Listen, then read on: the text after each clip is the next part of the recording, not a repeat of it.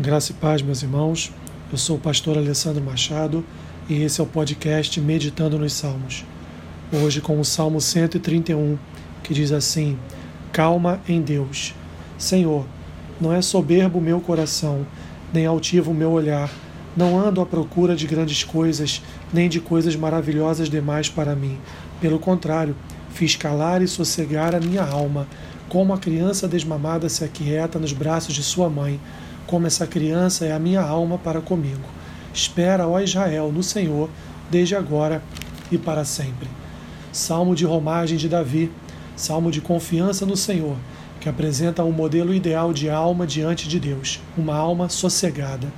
O salmista expressa a alma de um servo fiel e humilde nos versículos 1 e 2.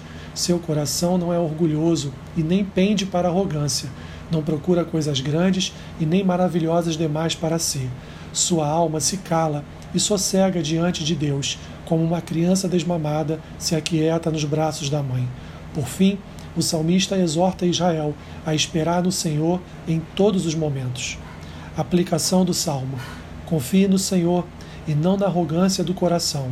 Aquiete a sua alma em todos os momentos. Que Deus te abençoe rica e abundantemente. Amém.